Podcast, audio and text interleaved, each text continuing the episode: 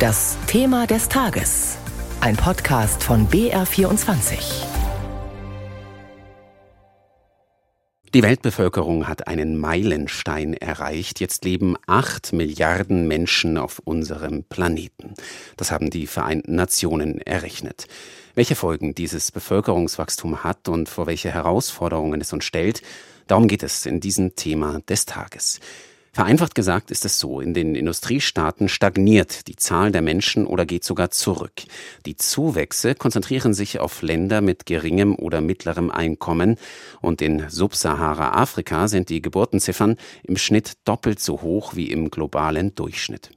Das bevölkerungsreichste Land war lange Zeit China, doch das ändert sich bald, wie Peter Hornung aus Indien berichtet. Es ist viel los auf der Geburtsstation dieses Krankenhauses in der Stadt Matubani. In einem großen Patientenzimmer vielleicht 10, 12 Mütter mit ihren Säuglingen. Nebenan die Frauen, die gebären. Pausen gebe es hier selten, sagt die Ärztin Vipa Das Kumar. An einem Tag haben wir 34, 35 Entbindungen. Im Oktober waren es 625 und manchmal sind es bis zu 700 Entbindungen. Es fehlt an vielem, weil es einfach zu viele sind, die hierher kommen. Matubani ist eine Stadt im nordindischen Bihar. In diesem bitterarmen Bundesstaat bekommt jede Frau durchschnittlich drei Kinder. Mehr als anderswo im Land. Indienweit liegt der Durchschnitt bei zwei Kindern. Für die Menschen in Bihar hat die hohe Fruchtbarkeitsrate schwerwiegende Folgen, sagt der Sozialarbeiter Amrish Srivastava. Unsere landwirtschaftliche Produktion ist betroffen. Unser Weizen- oder Getreideertrag bleibt derselbe, aber es gibt mehr Menschen. Die Bevölkerung ist gewachsen und allmählich reicht die Nahrung für die Menschen nicht mehr aus. Eigentlich ist Indien auf einem guten Weg. Vor allem im Süden des Landes ist die Bevölkerungsexplosion längst gestoppt. Die Bevölkerung wächst indienweit nur noch langsam. Doch nicht so in Bihar. Ernährung, Arbeitsplätze, Schulen, medizinische Versorgung. In diesem strukturschwachen Bundesstaat ist alles knapp. Ein Teufelskreis, sagt Sozialarbeiter Amrish. In Bihar mangelt es an Bildung und es gibt nur wenig, womit man sich ablenken kann, weshalb sich die Menschen dem Sex hingeben.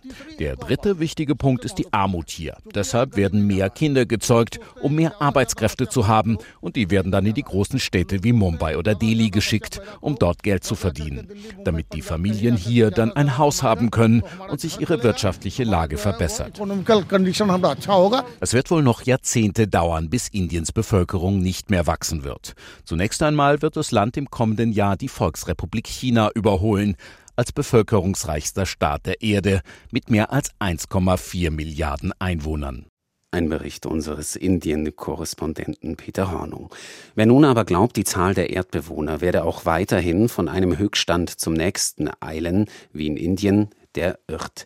Mein Kollege Carsten Kühntop hat mit Colette Rose gesprochen, einer Wissenschaftlerin am Berlin-Institut für Bevölkerung und Entwicklung. Das ist eine unabhängige Denkfabrik. Frau Rose, die Vereinten Nationen sagen, dass sich das Bevölkerungswachstum auf dem Planeten verlangsamt. Warum ist das so? Erfahrungsgemäß sinkt das Bevölkerungswachstum, wenn sich die Lebensbedingungen der Menschen verbessern und vor allem, wenn weniger Kinder sterben.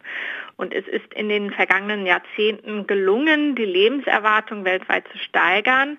Und auch die Kinderzahlen sind seit 1950 weltweit zur Hälfte zurückgegangen. So hat sich auch die Wachstumsrate der Weltbevölkerung halbiert. Das heißt, dass wir heute 8 Milliarden sind, das zeigt eigentlich den Fortschritt der letzten Jahrzehnte. Wann die Bevölkerungszahl ihren Höchststand erreicht haben wird, das weiß derzeit niemand. Die Vereinten Nationen glauben, dass das in den 2080er Jahren sein wird, bei einer Zahl von rund 10,4 Milliarden Menschen. Und dann sinkt die Bevölkerungszahl. Warum? Also man sagt, das Ersatzniveau, um eine Bevölkerung stabil zu halten, liegt bei 2,1 Kinder pro Frau. Und heute liegt der weltweite Durchschnitt schon bei 2,3 Kindern pro Frau. Und wenn dieses Ersatzniveau dann, also wenn wir dann da drunter liegen, dann ja, wächst die Bevölkerung nicht mehr und schrumpft dann auch sogar. 8 Milliarden, 10 Milliarden. Es heißt seit langem, so viele Menschen kann unser Planet längst schon nicht mehr ernähren. Bedeuten denn mehr Menschen auf der Welt zwangsläufig einen größeren, immer größeren ökologischen Fußabdruck? Also grundsätzlich äh, stimmt es, dass jeder Mensch einen ökologischen Fußabdruck hinterlässt. Allerdings konzentriert sich das Bevölkerungswachstum aktuell vor allem dort, wo die Emissionen pro Person sehr gering sind. Das bedeutet auch, dass die Länder mit dem größten Bevölkerungswachstum nicht für Ressourcenknappheit und Klimakrise verantwortlich sind. Verantwortlich sind die Industrieländer mit ihrem großen Konsum und Wohlstand. Wir müssen also in Einklang bringen, äh, wie können wir die Lebensbedingungen weltweit ähm, verbessern, vor allem auch in den ärmeren Ländern, ohne den ökologischen Fußabdruck zu vergrößern. Und das heißt an erster Stelle, dass die Gesellschaft in den Industriestaaten in Nordamerika und Europa ihren Konsum verringern muss und klimaschonender leben muss. Stichwort Ernährung. Wie sollte sich denn der Mensch am besten ernähren, damit der Planet auch weiterhin alle von uns ernähren kann? Nachhaltig ernähren heißt vor allem, dass wir weg von so vielen tierischen Produkten müssen. Aber Moment mal, was hat denn ein Mensch im armen Süden davon, wenn ein Mensch im reichen Norden sich pflanzlicher ernährt und weniger Fleisch isst? Weltweit ist ein Großteil, ein großer Anteil von Agrarflächen äh, wird für Futter für Tiere bebaut. Das heißt, wir müssen also weltweit die Agrarflächen besser nutzen, intensiver nutzen und vor allem dafür nutzen, um die Menschen direkt zu ernähren. In vielen Ländern auf der Welt ist es so, da gibt es keine vernünftige Rentenversicherung und dann sehen die Menschen dort eine möglichst hohe Zahl an Kindern als einzige Chance, ihr Auskommen im Alter zu sichern. Wie kommt man aus so einer Situation raus? Dazu müssen wir in Schlüsselbereiche investieren, die nachweislich äh, ja, zu sinkenden Kinderzahlen führen und grundsätzlich die Lebensbedingungen verbessern.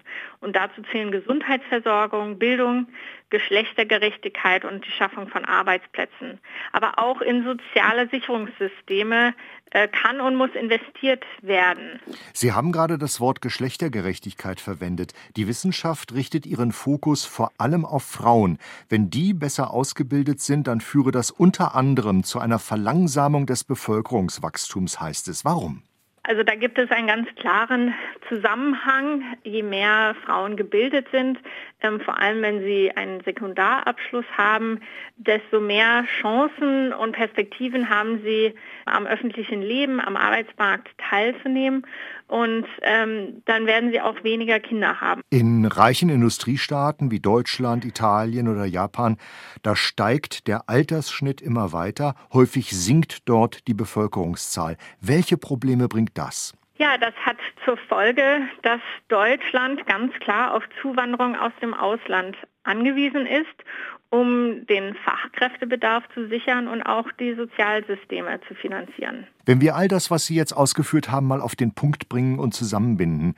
Wir sind jetzt bei acht Milliarden Menschen. Wie viel Angst muss uns das machen? Denke, Angst müssen wir nicht haben. Ich denke, wir sollten motiviert sein, je mehr denn je, ähm, uns für mehr Gerechtigkeit in der Gesellschaft einzusetzen, unsere Politik oder unsere Politiker dazu zu bringen, mehr in die Entwicklungszusammenarbeit zu investieren und mehr in die Nachhaltigkeit sagt Colette Rose vom Berlin Institut für Bevölkerung und Entwicklung im Gespräch mit Carsten Kühntop.